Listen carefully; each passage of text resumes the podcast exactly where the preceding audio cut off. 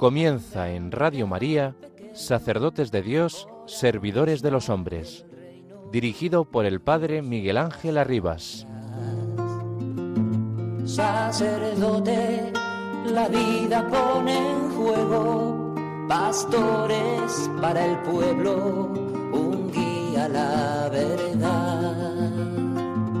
Sacerdote, tan rico en los esfuerzos, tan pobre los no quiero, pues quiere siempre ahora ya.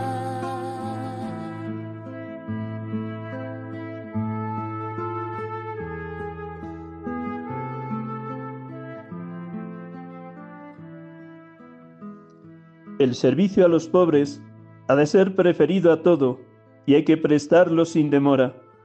Por esto, si en el momento de la oración hay que llevar a algún pobre un medicamento o un auxilio cualquiera, id a él con el ánimo bien tranquilo, haced lo que convenga, ofreciéndolo a Dios como una prolongación de la oración. Y no tengáis ningún escrúpulo ni remordimiento de conciencia, si por prestar algún servicio a los pobres habéis dejado la oración Salir de la presencia de Dios por alguna de las causas enumeradas no es ningún desprecio a Dios, ya que es por Él por quien lo hacemos. Del oficio de lecturas de San Vicente de Paul. Buenas tardes hermanos y amigos de Radio María. Les acompañamos desde este programa habitual de la tarde de los domingos, sacerdotes de Dios, servidores de los hombres.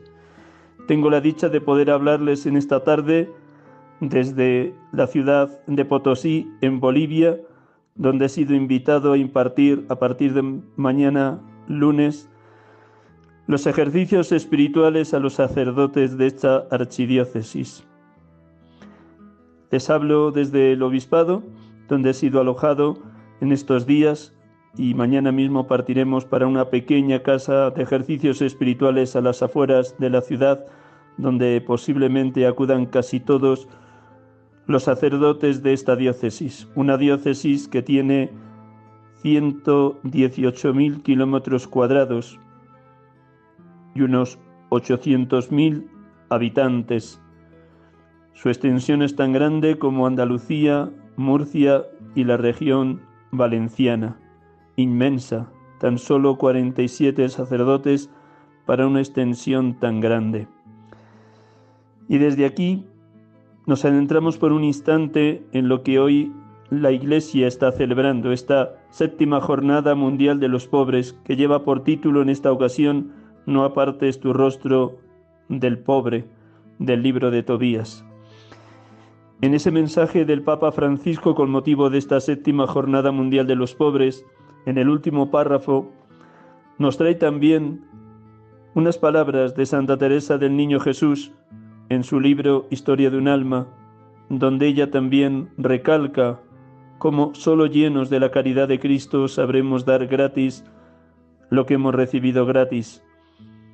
Estamos celebrando el 150 aniversario del nacimiento de la Santa de Lisieux. Ella decía en el manuscrito C, Sí, ahora comprendo que la caridad perfecta consiste en soportar los defectos de los demás, en no extrañarse de sus debilidades, en edificarse de los más pequeños actos de virtud que les veamos practicar. Pero sobre todo comprendí que la caridad no debe quedarse encerrada en el fondo del corazón. Nadie enciende una antorcha, dijo Jesús, para meterla debajo del celemín sino que la pone en el candelero para que alumbre a todos los de la casa. Yo pienso que esa antorcha representa la caridad, que debe alumbrar y alegrar no solo a los que me son más queridos, sino a todos los que están en la casa, sin exceptuar a nadie. Hasta aquí Santa Teresa del Niño Jesús. Resumiendo muy en dos palabras ese mensaje que les invito a leer a todos, el Papa Francisco nos dice al inicio del mensaje que no solo debemos acoger a los pobres, no solo escuchar su grito, eso no basta. Es necesario el compromiso de vivir la pobreza y de servir a los pobres. Y nos pone el ejemplo de Tobit, que deportado en Nínive sabía que el Señor había sido todo su bien. Y él daba de comer al hambriento, de vestir al desnudo, enterraba a los muertos, como sentaba a los pobres a su propia mesa, y como también nosotros, nos dice el Papa Francisco, hemos de llevar a los pobres a la Eucaristía o prolongar el servicio a los pobres desde la Eucaristía. Dad gratis lo que habéis recibido gratis. Y al igual que Tobit sufrió las burlas y las persecuciones de sus vecinos y del rey y fue deportado por atender a los más menesterosos, así también nosotros tenemos que ser capaces de dar la cara por los que sufren, por los más desheredados, por los que nadie atiende, por los más despreciados en esta tierra. El Papa Francisco apela también a la encíclica de Juan XXIII, Paz in Terris, que apela a la promoción integral de todo ser humano en su dignidad de Hijo de Dios, en lo corporal, en lo psicológico, en lo espiritual, en lo educativo, en la salud, en el alimento, en todas sus dimensiones. ¿Cuánto queda todavía por hacer en este mundo? para que nadie pase necesidad. Cuánto dinero se gasta en guerras inútiles donde mueren tantos inocentes, mientras otros muchos se mueren de hambre por no tener lo más imprescindible para sobrevivir. Seguro que todos nos sentimos interpelados para que la humanidad algún día llegue a ser la gran familia de los hijos de Dios tengamos la valentía de denunciar la injusticia y las desigualdades para que todo ser humano recupere su dignidad de persona y de hijo de Dios. Después de presentar esta jornada mundial de los pobres, una vez más nos adentramos en la palabra de Dios que nos ofrece la liturgia de este domingo trigésimo tercero del tiempo ordinario después de proclamar el Evangelio y rezar con el mismo Evangelio del día de hoy, tendremos la dicha de poder dialogar en el día de este domingo con David Ángel Huanca Borges, uno de los sacerdotes de esta diócesis de Potosí donde me encuentro. Realmente lo poquito que he podido recorrer algunas zonas de la diócesis me quedo pasmado de la cantidad de kilómetros que tienen que recorrer cada día o cada domingo estos sacerdotes para atender a sus comunidades tan dispersas en las montañas de Bolivia y en lugares de los más remotos de donde uno se puede imaginar. Que también desde España nos sintamos cada día más cercanos con los cristianos de tantos y tantos lugares de la tierra que no tienen cada domingo la posibilidad de celebrar la Eucaristía porque no hay sacerdotes que les atiendan. Me contaba este sacerdote en los días previos a esta entrevista de hoy cómo en ocasiones algunas de sus comunidades solo las pueden visitar una vez al año porque han tenido que atender entre 50 y 60 pequeñas comunidades dispersas por la montaña. Pues escuchemos la palabra de Dios y dejemos que sea luz para nuestro caminar diario, como dice el salmista. Lámpara es tu palabra para mis pasos, luz en mi sendero.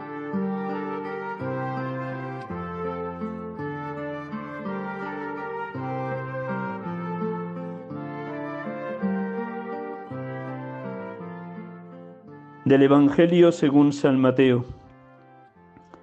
En aquel tiempo dijo Jesús a sus discípulos esta parábola. Un hombre al irse de viaje llamó a sus siervos y los dejó al cargo de sus bienes. A uno le dejó cinco talentos, a otro dos, a otro uno, a cada cual según su capacidad. Luego se marchó. Al cabo de mucho tiempo viene el señor de aquellos siervos y se pone a ajustar las cuentas con ellos. Se acercó el que había recibido cinco talentos y le presentó otros cinco, diciendo, Señor, cinco talentos me dejaste, mira, he ganado otros cinco. Su señor le dijo, Bien, siervo bueno y fiel, como has sido fiel en lo poco, te daré una parte, un cargo importante. Entra en el gozo de tu Señor. Se acercó también el que había recibido un talento y dijo, Señor, sabía que eres exigente, que ciegas donde no siembras y recoges donde no esparces. Tuve miedo y me fui a esconder tu talento bajo tierra. Aquí tienes lo tuyo. El Señor le respondió, Eres un siervo negligente y holgazán, con que sabías que ciego donde no siembro y recojo donde no esparzo pues no deberías haber puesto mi dinero en el banco para que al volver yo pudiera recoger lo mío con los intereses? Quitadle el talento y dádselo lo que tiene Dios, porque al que tiene se le dará y le sobrará, pero al que no tiene se le quitará hasta lo que tiene. Y a ese siervo inútil, echadlo fuera, a las tinieblas, Allí será el llanto y el rechinar de dientes.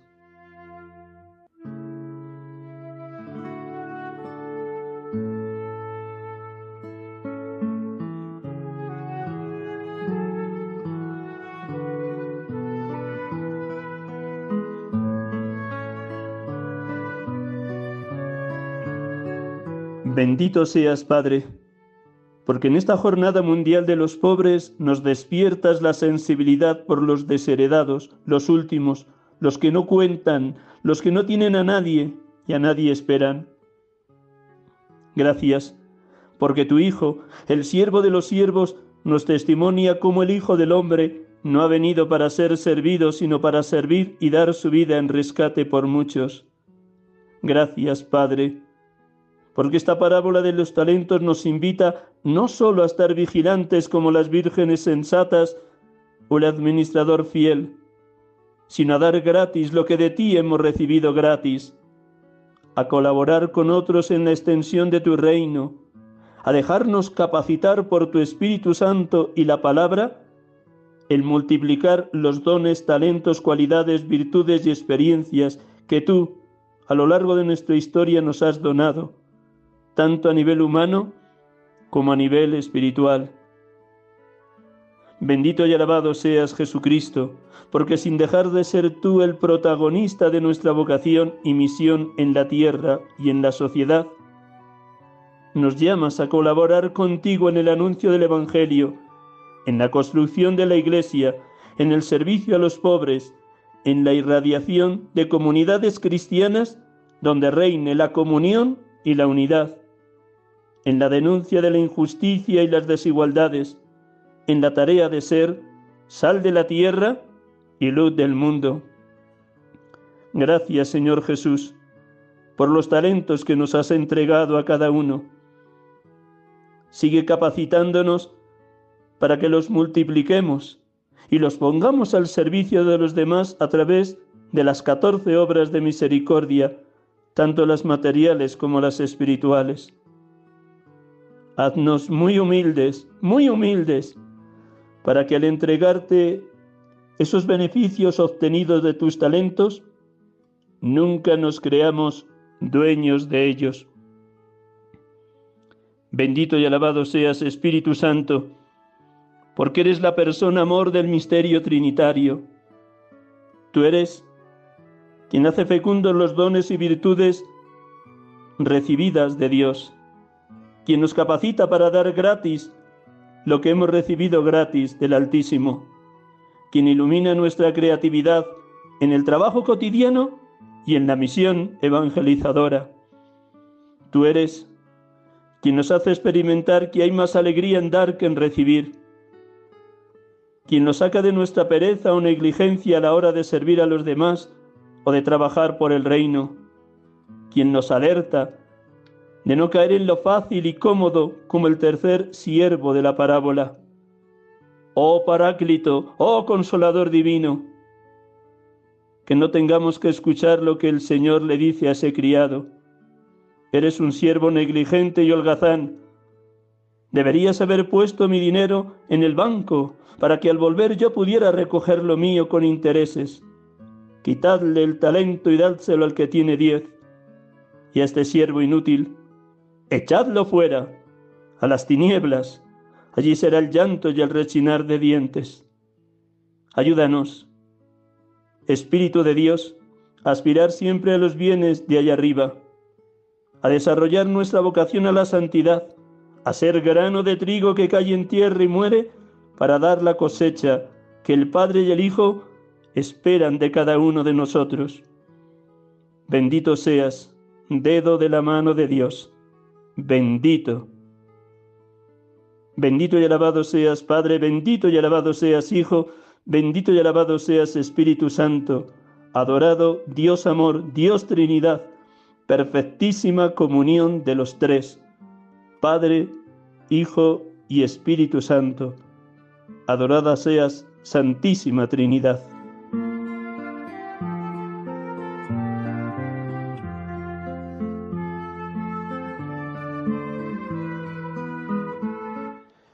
Buenas tardes, hermanos y amigos. De nuevo les saludo aquí en este programa habitual de la tarde de los domingos, sacerdotes de Dios, servidores de los hombres. Hoy, domingo 19 de noviembre de 2023. Como les indicaba al inicio del programa, estamos llevando adelante el programa desde la ciudad de Potosí, en Bolivia, donde si Dios quiere, mañana comenzaremos unos ejercicios espirituales para los sacerdotes de esta diócesis. Este fin de semana, viernes, sábado y domingo, he tenido la dicha de poder acompañar en retiro a una pequeña comunidad de carmelitas descalzas y también un grupo de seglares del Carmelo Seglar. Y tenemos la dicha de poder dialogar con uno de los sacerdotes de la diócesis de Potosí. Así que nos vamos a situar en el altiplano boliviano y aquí el hermano David Ángel nos va a contar su experiencia de los años que lleva de ministerio sacerdotal. Buenas tardes, David, David Ángel, ¿no? Eh, sí, Miguel Ángel, gracias por este momento, porque una gracia de Dios poder compartir también la fe, eh, el llamado que el Señor nos ha hecho a cada uno de nosotros. Pues voy a presentar a, David Ángel para que, ustedes, queridos oyentes de Radio María, se sitúen entre su persona y su ministerio. David Ángel Huanca Borges nació en Tasna, Buen Retiro, en el año 1977. Tiene 46 años. Muy siendo niño, marchó a otra población llamada Tupiza con nueve años Allí terminó primaria que había iniciado en su pueblo de origen y terminó también secundaria en Tupisa. Fue a la Universidad de Cochabamba y estudió ingeniería civil y estando en la pastoral universitaria de aquella universidad empezó a plantearse la vocación. No sabía muy bien si el sacerdocio o la vida consagrada. Tanto su padre como la religiosa que le acompañaba en pastoral universitaria como el provincial de los padres franciscanos le dijeron que primero terminara la carrera antes de tomar una decisión a la vida consagrada o al sacerdocio diocesano. Por fin se decidió y estuvo unos años tanto en el postulantado, noviciado y unos años también de, de fraile en los franciscanos, en los hermanos menores. Como hermano todavía de votos simples. Y en ese momento ya a las puertas de la, de, la profesión perpetua, profesión solemne, decidió iniciar su camino como seminarista en esta diócesis de Potosí. Fue ordenado sacerdote el 15 de diciembre del 2016 por el entonces obispo de esta diócesis de Potosí, don Ricardo Centellas, que ahora es el arzobispo de Sucre ha tenido distintos destinos pastorales, prácticamente ha estado dos años en cada uno de estos destinos pastorales. Decirle que en algunos de ellos llevaba a su cargo comunidades, más de 60 comunidades, lejísimos de donde él estaba viviendo, en concreto en Puna, que fue los años difíciles de la pandemia. Solo en coche tardaba más de seis horas en llegar a las comunidades más lejanas. Ha estado año y medio en el Seminario Interdiocesano de Conchabamba, que reúne a seminaristas de seis o siete diócesis de, Bolivia, y ahora mismo ese seminario cuenta con 43 seminaristas, pero desde el mes de julio, por indicación de los médicos, está tomando la vida de una manera más tranquila a causa de la enfermedad que le han detectado. Y por eso voy a comenzar por ahí, preguntando a David Ángel, le llamaré a partir de ahora David, que es como el nombre más común como se le llama aquí en la diócesis. ¿Qué momento humano y espiritual estás viviendo, David? Pues bien, eh, de mucha gracia yo diría. Eh, siempre he visto en cada momento de, mi vida como una gracia de Dios, porque he podido vivirlo con alegría, lo estoy viviendo con alegría, con serenidad. Y pesar, como decías, de, de la enfermedad, del cáncer, que en un primer momento ha sido un poco difícil, pero no prolongado, porque ha sido un tiempo fuerte de experimentar la cercanía de tantos hermanas y hermanos que no conozco que me hacían sentir eso, como aquí nos dicen Padre, ¿no? Hacían sentir eso y su oración, de toda la fuerza de la oración, que me ha dado una serenidad, una paz para poder vivir con mucha esperanza también. De hecho, eso ha sido, ese, es como el eje de toda mi vocación, ¿no? Hasta ahora, la esperanza que nace de, de la palabra de Dios. Y esa es mi alegría. Y así quiero vivir y pues eh, eh, entregando la vida por la palabra de Dios. Estás a la espera de que pasados los ejercicios espirituales, tal vez el señor obispo te envíe ya alguna parroquia, pero ahora que estás en estos meses aquí acompañándole en el obispado, ¿cómo es ese tú a tú con el señor obispo? Mm, ¿Cómo te va contando las situaciones diversas y distintas de una diócesis tan grande como es la diócesis de Potosí? ¿Qué te está permitiendo conocer de tu diócesis y de tus hermanos sacerdotes? Em, eh, pues sí, es también, como digo, es una oportunidad eh, única porque pues es como mirar eh, la vida de la diócesis a través de su pastor, ¿no? El obispo es una persona, lo siento, muy cercana también y bastante sencilla. Em, por cierto, ha sido mi director cuando estaba en el seminario, ¿no? nos conocemos de allá, y veo a través de él también las necesidades, eh, me, comparte, como también le comparto las inquietudes de lo que quisiéramos o soñáramos para la, diócesis, ¿no? una diócesis más viva, más de la palabra de Dios también, que nos podamos renovar en ella, ¿no? y compartimos esos sueños y pues e, eso es bueno, ¿no? Eso es bueno. Decirles, queridos oyentes, que la diócesis de Potosí, aquí en Bolivia, tiene 118.000 kilómetros cuadrados. Es como si sumáramos Andalucía, la región valenciana y Murcia. Imagínense, hay lugares que desde la capital, Potosí, para llegar el obispo o cualquiera de los sacerdotes, un mínimo de 5 o 6 horas en coche. Con que imaginen las distancias y lo diseminado que está toda la población, aunque ciertamente la, capital Potosí reúne, convoca a muchísimas personas, es una ciudad que tiene 11 parroquias. En estos años, en los lugares más rurales o de tipo minero, de tipo agrícola, donde estuviste en tus primeros destinos, ¿qué aprendiste de la gente? ¿Cómo comunicaste tu recién estrenado sacerdocio? Mm, pues una cosa que, siempre me ha impactado, me impacta es que, como decías, no es una diócesis muy dispersa, es muy grande y hay comunidad, y aunque tú quisieras en parroquias que saliendo todos los días a una comunidad no llegas en todo el año, ¿no? y, y llegamos a veces a una comunidad dos, tres veces al año, algunas una vez al año, y poder encontrarte con personas que desean celebrar la misa, esto es lo más grande, ¿no? Personas que tal vez mm, no han escuchado de Dios durante el año y llegas ese día o dos veces, como decía, eh, sedientas de Dios. Esto es lo que pues eh, mueve el interior, da razón también a, mi ser sacerdotal, ¿no? Pero también de cuestionarme, de, de examinarme, de, ver, a ver, cuánto más, cómo, cómo también entregar eh, la vida, ¿no?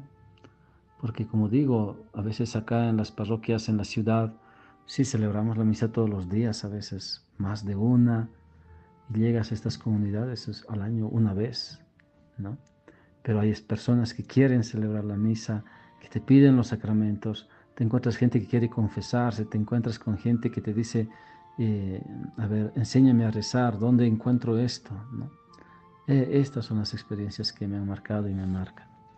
Me imagino que para el señor obispo y para los sacerdotes, uno de los dolores más grandes es que al no llegar a todas las poblaciones que quisierais, las sectas se van metiendo de lleno y ciudades o pueblecitos que antes eran eminentemente católicos están empezando a dejar de serlo o se, empieza a dar un sincretismo entre una religiosidad popular, una religiosidad natural, una religiosidad más de tipo católico o evangélico. ¿Cómo describirías esas realidades tan diversas de esta diócesis de Potosí?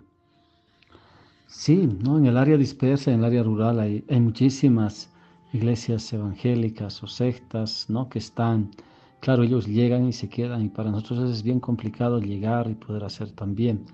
Y claro, la gente está sedienta de Dios y, lo acoge, ¿no? Y muchas poblaciones prácticamente han, han terminado convirtiéndose de ese movimiento, de esa iglesia, pero también hay muchos que todavía eh, tienen el corazón ¿no? a, la iglesia católica. Hace poquitos días atrás, una semana, estábamos haciendo con la parroquia donde voy a colaborar una misión en las afueras de la ciudad, bueno, los límites de la ciudad, un área periférica, y claro, fuimos con laicos, los laicos iban de puerta en puerta, y y yo iba también, ¿no? Con las personas que querían que haga las bendiciones de sus casas, iba. Y había una señora que me decía, bendiga mi casa, bendiga, y, voy. Al momento de, hacer las oraciones y preparar, ella miraba de lejos, ¿no? Le digo, pero venga, vamos a rezar. Dice, decía, no, no. Y me di cuenta que era evangélica, pero que lo que quería era que el sacerdote católico bendiga su casa, ¿no? Pero era evangélica, por eso no quería recibir el agua bendita. Al ser una diócesis tan extensa, tan grande, y aproximadamente unos 50 sacerdotes, los momentos de encuentro con los hermanos gozarás, disfrutarás, compartís, os convoca el señor obispo, tenéis oportunidades o estas distancias tan inmensas impiden el reuniros el presbiterio diocesano de Potosí. Sí, siempre es una alegría encontrarnos, ¿no? No es lo mismo eh, eh, tener la compañía de, tus hermanos de sangre o, amigos no es lo mismo que tener a un hermano sacerdote, con el que puedes compartir y hablar en una profundidad distinta del ministerio, de cómo haces, cómo vives, de que hecho de por sí también el vivir solo, que es para los diocesanos prácticamente en, este, en esta configuración de la diócesis, es, es también un desafío, ¿no? Y encontrarnos siempre es una alegría, así lo veo, no, no siempre logramos reunirnos todos, el obispo sí nos convoca eh, eh, ocasionalmente, a veces eh, dos, tres veces, cuatro veces en el año, ¿no? Además del, del, retiro. Tenemos siempre la asamblea, también es una ocasión para encontrarnos. realmente es una alegría para compartir, como digo, con una profundidad, a otro nivel distinto de lo que vivimos, hacemos, sentimos, experimentamos también en la misión que tenemos en tu día a día y sobre todo después de haber vuelto del seminario de Cochabamba y estar ahora aquí más tranquilo en el obispado viviendo en la misma vivienda del señor obispo, ¿cómo se desarrolla un día normal? ¿Qué importancia tiene en tu vida la oración? Apelabas antes también la necesidad de meditar a fondo la palabra de Dios. ¿Cómo te alimentas espiritualmente, teológicamente? ¿Cómo es un día a día de David? Pues para mí sí hay eh, cuando empezaba este camino, eh, me hicieron una pregunta, ¿no? Me dijeron, a ver, en unas situaciones difíciles y, a ver, ¿qué es lo que primero pondrías o lo que tendrías en la mochila? Les dije, mi Biblia, mi cuaderno y un bolígrafo para escribir. Ese es el eje de mi vida y, y eso es lo que trato también de conservar en el día a día, ¿no? La palabra de Dios, la lectura la palabra de Dios, la meditación de la palabra de Dios. Y mi camino, pues de, sí, que, he tomado con mucha centralidad la palabra de Dios, que ahí empieza mi vocación también. En, en momentos de sequedad que he tenido, he descubierto la teología, la espiritualidad, la literatura espiritual de la iglesia y se ha vuelto también otro pilar muy importante, ¿no? Me gusta muchísimo la lectura teológica, entonces eso también hace parte de mi vida, pero hay otra cosa que me gusta también bastante, que lo aprendí de, de mis papás y desde muy chico, el trabajo manual, ¿no? Hacer siempre algún trabajo, eso me, me ayuda mucho. Eh, pues aquí en la casa del obispo a veces las plantas, una, arreglar una cosa, desarmar cosas estas, las hago. Y, y ahí también es momento para mí para meditar también. En estos meses que llevas aquí en el obispado, en la casa del señor obispo, me imagino que también en la sobremesa, un rato de tertulia, habrá brotado por ambos la preocupación por las vocaciones. Me parece que en estos momentos tenéis seis o siete seminaristas allí en el seminario interdiocesano de Cochabamba. ¿Cómo crees que se puede suscitar entre los adolescentes y jóvenes de Potosí la pregunta ¿qué quiere Dios de mí? ¿Cómo suscitar la llamada al ministerio sacerdotal? Sí, el tema de las vocaciones sí siempre es una preocupación, pero bueno, más personalmente y lo que siempre he compartido, también lo comparto con el obispo, eh, cuando hablamos del tema de las vocaciones, digo, eso hay que, hay que proclamar la palabra de Dios, ¿no? porque eso es lo que suscita la fe y y eso ha hecho también conmigo. Puede ser que sea una respuesta más subjetiva, más personal, pero yo no encuentro mucha más respuesta que anunciar el Evangelio, ¿no? Anunciar. Y Dios hace y va obrando, tiene sus caminos. Eh, esto es lo que también propongo y de hecho obviamente también las mediaciones que siempre hay que hacer, organizar, que haya un sacerdote exclusivamente para la promoción vocacional, que, se, que, que nuestros encuentros y reuniones los hablamos, ¿no?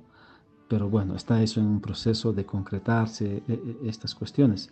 Pero yo veo eso en la predicación, la palabra, el buen testimonio, ¿no? De que vivo lo que yo creo, ¿no? Entonces yo, veo en, eso. Pues después de todo, como un sacerdote mayor que en paz descanse me decía, ¿no? Eh, pues Jesús también ya tuvo problemas de, de, vocaciones, ¿no? Por eso pide que se rece, ¿no? Para que el Señor mande obreros a la mies, pues él ya tuvo este desafío, pues nosotros también, ¿no? Pero es obra de Dios, confiando siempre en la obra de Dios y, y, proclamando su palabra. Yo creo que va por ahí. Tanto en el ámbito rural como en el ámbito de la ciudad es importante el papel de los laicos. Señalabas antes que cuando fuisteis a la periferia de la ciudad de Potosí a bendecir casas o a tocar puerta por puerta, ibas rodeado, ibas acompañado de un grupo de laicos. Aquí en esta ciudad de Potosí, los laicos más comprometidos en las parroquias, ¿cómo les ves? ¿Con esperanza, con ánimo, con entusiasmo? ¿O tal vez la tarea evangelizadora la ven muy difícil? Mm, ¿Cómo suscitar más ese entusiasmo evangelizador? Pues bien, sí, siempre es un desafío, sí, pero sí, yo lo veo con mucha esperanza, ¿no? Con mucha esperanza, al menos ha sido bien particular estos meses para mí, que veo como que percibo como más acogida también, ¿no? que eh, hace pocos años atrás que mi percepción era como cierta indiferencia, pero ahora veo eso, ¿no? como con mucha esperanza de que sí veo personas que, que, ven la necesidad de esto, de Dios, de predicar, de llevar el Evangelio, y eso muchos laicos, y eso estamos haciendo también en la diócesis, ese es también el deseo de, del obispo, ¿no? y, de hecho parte de, ese deseo para que pues nuestros laicos también estén formados nos ha propuesto de crear un centro de formación teológico pastoral que vamos a tratar de arrancar ya al año eso para formarlos también ¿no? Eh, en estos aspectos para que ellos puedan dar razón de su fe puedan explicar nuestra fe pero también puedan vivirla lo poquito que he podido caminar por las calles de Potosí descubro que es una población eminentemente joven porque eran torrentes de niños, adolescentes y jóvenes saliendo de las escuelas o los colegios. Mm, ¿Cómo llegar a esa población joven? ¿Cómo hacerse presente en la iglesia, en escuelas, colegios en otras realidades donde participan adolescentes y jóvenes de Potosí? Mm, pues necesita más osadía de nosotros, que los sacerdotes también nos convirtamos, no nos convenzamos del Evangelio y meternos. Pero eh, también hay algo que, pues, eh, que tenemos todavía esta cercanía con ellos, por ejemplo, como te decía, ¿no? apoyo en una parroquia, y a mí me da mucha esperanza después de años en área rural, que a veces hay muy poca gente, o en el seminario. La misa dominical, pues la tengo repleta de jóvenes, la misa de la tarde, ¿no? El templo es grande y está llenísimo de jóvenes. La mañana es de los chicos, de los pequeños, la primera comunión y sus papás, y te llenan el templo, ¿no? Ver estos niños jóvenes en los templos ya es un signo de esperanza, pero también es una ocasión, un momento oportuno para aprovechar y cuanto se pueda dar la palabra de Dios, pienso yo, ¿no? Y para eso también, claro, empezando nosotros los sacerdotes necesitamos convencernos, ¿no? De, de la fuerza del Evangelio, de su eficacia y de la esperanza y vida que nos puede dar. Tuve la dicha de estar en la vigilia de San Juan Pablo II la última vez que estuvo en Madrid y hay una frase que me llegó muy dentro y que repito en el programa de esta tarde de los domingos la frase de San Juan Pablo II merece la pena dar la vida por Cristo y por los hermanos. Tú haces tuya esta expresión realmente a personas no creyentes o personas de tu familia después de acabar la ingeniería civil, que fueras al seminario, les has podido comunicar que merece la pena. ¿Cómo has vivido estos años que llevas de ministerio? Si no me salen mal las cuentas, el 15 de diciembre mm, cumple siete años de ministerio. ¿Ha merecido la pena estos siete años, David? Bueno, a veces uno ve como que hay sombra, nubes negras, ¿no? Pero, pero sí, eh, alguien me dijo, uno lo vale la pena. Y de hecho, si hay uno que ha escuchado, lo vale la pena, lo vale y, y de hecho estoy contento, ¿no? Y de hecho a veces me pesa, a veces no, digamos, que me pueda dedicar a otras cosas. Por eso también fue como como la, el punto de inflexión para mi, mi discernimiento y cambio de, de la vida religiosa a, la vida diocesana, ¿no? De, pues yo había dejado por el Evangelio, por la palabra de Dios, entonces, y de hecho sí, lo, lo, lo vivió con mucha alegría, lo vio con mucha alegría, con mucho espíritu misionero en esta diócesis tan grande, y, sí, me, como alguna vez, en un momento de mucha emoción, después de un retiro, le dije a esta hermana que nos guiaba, nos acompañaba, le dije, quiero ser el Quijote del Señor, ¿no? que lleva su palabra. Y, claro, a veces el Señor me lo recuerda, eso cuando estoy medio diciendo, digo, sí, pues falta mucho, pero hay que seguir, hay que seguir. Una última pregunta, David estos meses, año y medio que has estado en el seminario de Cochabamba, ese seminario interdiocesano de varias diócesis, ¿qué te ha aportado a tu ministerio el ser formador, el contacto tú a tú con los seminaristas y el trabajar en equipo con los otros formadores? ¿Qué ha aportado a tu ministerio el año y medio en el seminario? Pues em, la necesidad de, de que necesitamos exigirnos, también una radicalidad a veces vemos como deportistas, actores, políticos le meten todas sus ganas, sus esfuerzos, medios para hacer lo suyo, ¿no? Y, y, esto es lo que he descubierto en el seminario, ¿no? A veces los chicos ya dicen deporte, deporte, digo, pero bueno, eso es para, para nosotros la palabra de Dios, ¿no? La oración, la primera cosa, ¿no? Que recordaba yo de 2016 y siempre les decía a los seminaristas, ¿no? Lo primero, lo primero, ¿no? Estamos aquí para orar, para escuchar la palabra de Dios, para luego estudiar la teología y trabajar, porque, es, porque Bolivia tiene esto, ¿no? Eh, el trabajo que también nos hace, es un pueblo trabajador. Entonces, estos, estos pilares, ¿no? Y eso de exigirme, exigirme también a mí, ¿no? A ese nivel, eh, esto. Y después también eh, una experiencia muy bonita ha sido vivir en, en equipo, ¿no? Hacer una comunidad de sacerdotes, porque tras que dejé el seminario, porque mi vida, digo, los años con la vida religiosa, en la vida con los franciscanos, era fraternidad, fraternidad, todo, fraternidad, una exigencia en nuestras reflexiones, en todo. Paso el seminario, era comunidad, comunidad, y cuando termino el seminario, vengo a la diócesis, empecé a vivir solo. Había fallecido un sacerdote, me mandaron a esa parroquia, venía otro sacerdote de otra parroquia para celebrar la misa, pero ya vivía solo como seminarista. Eh, ordenado lo mismo solo en inmensas parroquias. Ya antes de ir al seminario ya, ya no podía, ¿no? Ese fue un punto también crítico. Dije, eh, yo sigo aquí, pero mandan a alguien más, hay que hacer equipo. Pero llegué al seminario y sí, fue un muy bonito equipo, el rector, el, el otro sacerdote también parte del equipo.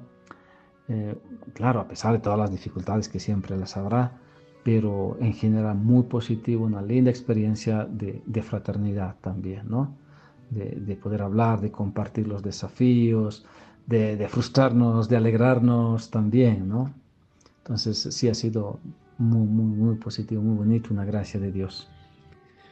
Muchísimas gracias David por este abrir el corazón a nuestros hermanos de España, a todos los oyentes de Radio María que habitualmente escuchan este programa sacerdotes de Dios, servidores de los hombres. Para los que se hayan incorporado con el programa iniciado, quiero recordar con quien hemos tenido la dicha de poder dialogar esta tarde. David Ángel Huanca Borges, sacerdote de la diócesis de Potosí, ordenado hace siete años, está en un momento de, de, una cierta pausa pastoral a causa del cáncer, que ya está remontando afortunadamente muy bien hacia arriba y nos ha abierto su corazón de estos años de ministerio sacerdotal. La mies es mucha, los obreros pocos, y hemos de rogar al dueño de la mies que envíe obreros a su mies. Una diócesis tan grande como esta de Potosí, de 118.000 kilómetros cuadrados, 900.000 habitantes, solo 50 sacerdotes y algunos de ellos a más de 500 kilómetros de la capital o de la, de la diócesis, de la del lugar donde está el obispo y la, y la catedral. Así que muchísimas gracias a todos, muchísimas gracias a ti también, David.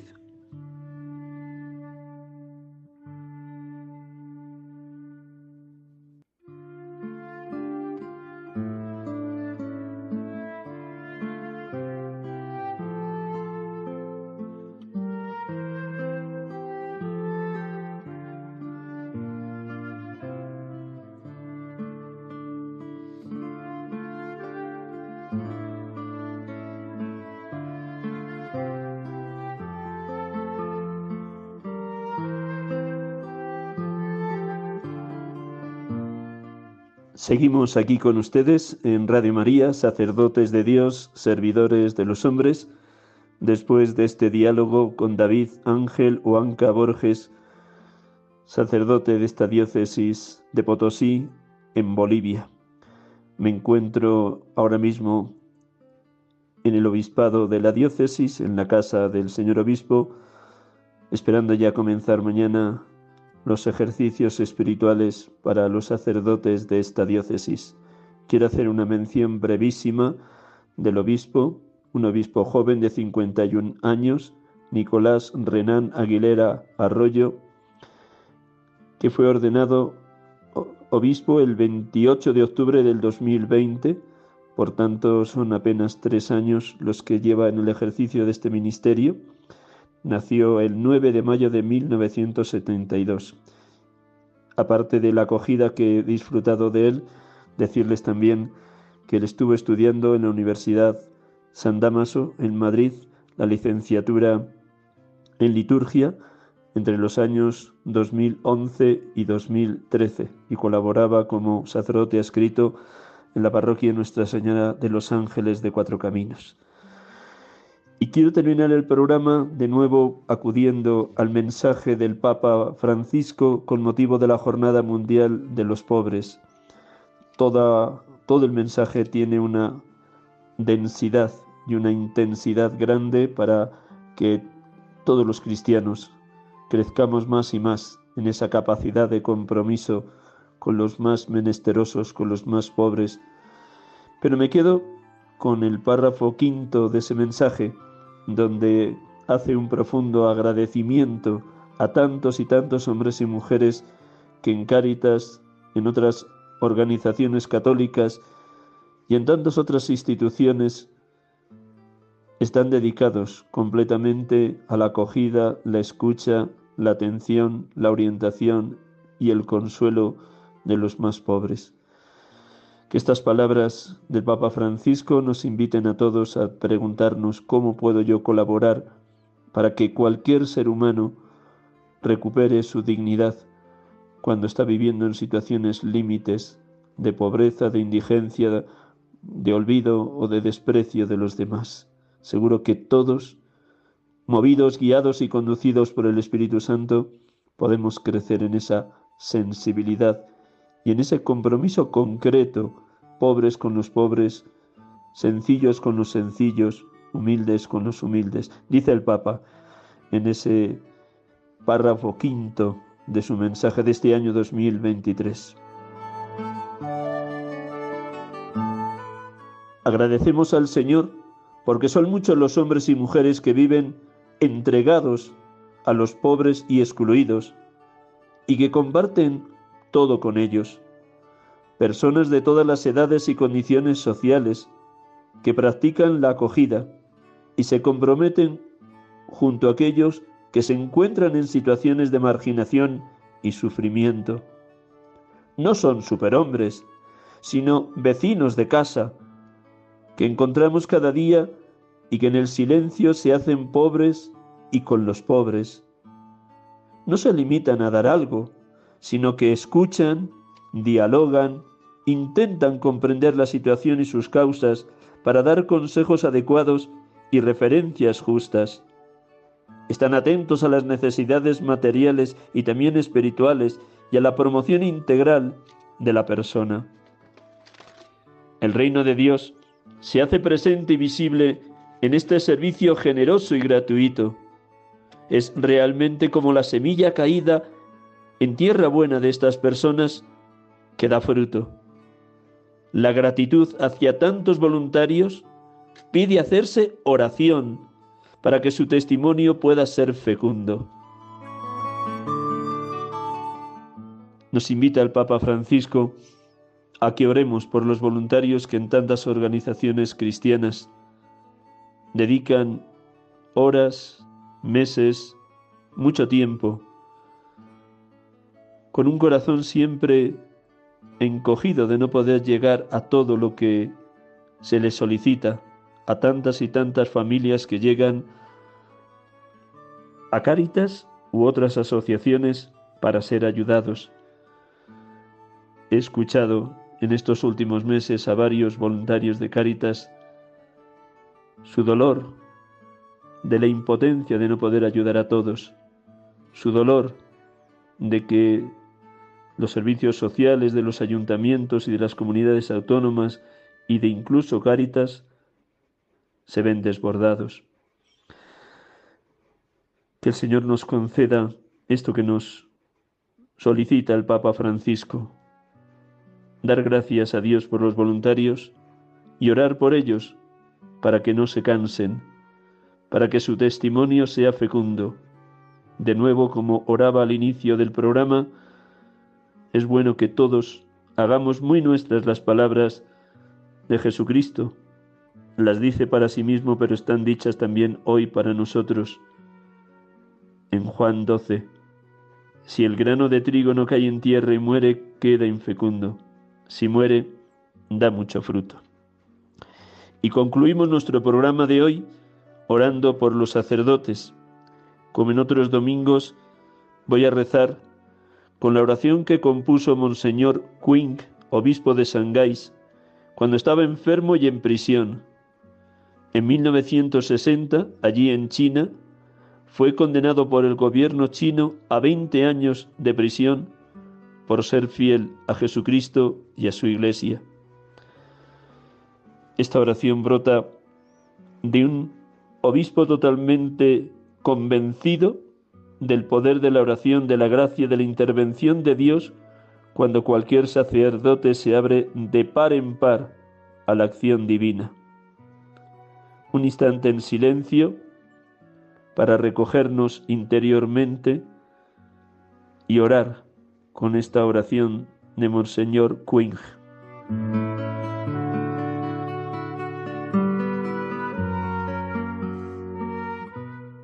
Dios Todopoderoso y Eterno, por los méritos de tu Hijo Jesús y por tu amor hacia Él, ten piedad de los sacerdotes de la Santa Iglesia a pesar de su dignidad sublime, son frágiles y semejantes a los demás.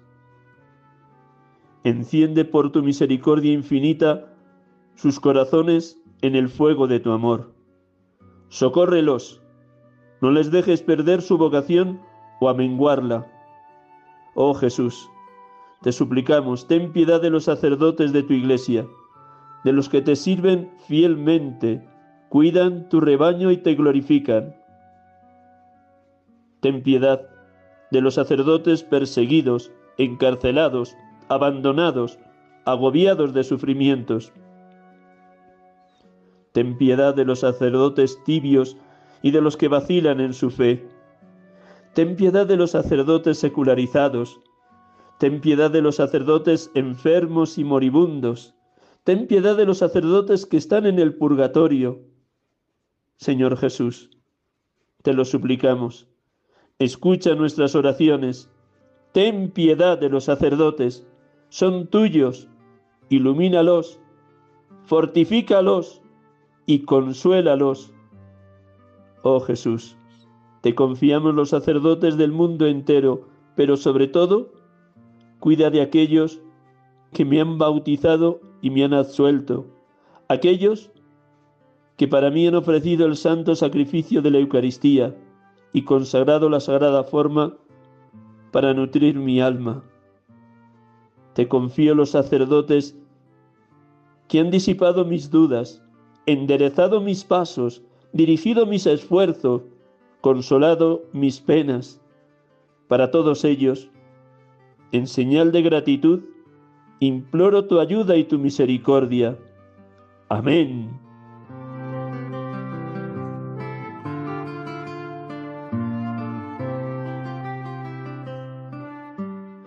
Buenas tardes a todos, hermanos y hermanas de Radio María. Gracias por su oración en favor de los sacerdotes y los seminaristas.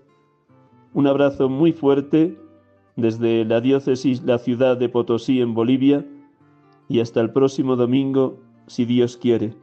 Feliz semana para todos. Dios les bendiga.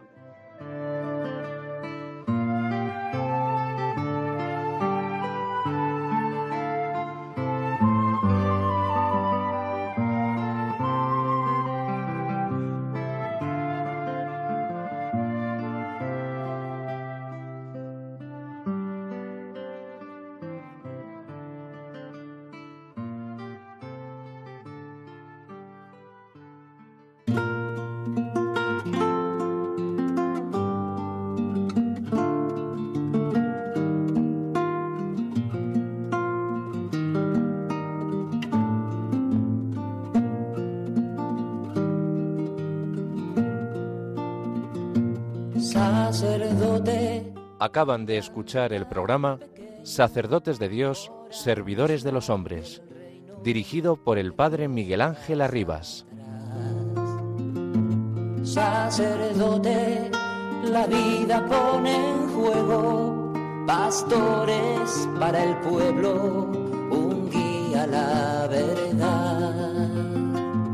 Sacerdote, tan rico en los esfuerzos, tan pobre en no quiero, pues quiere siempre ahora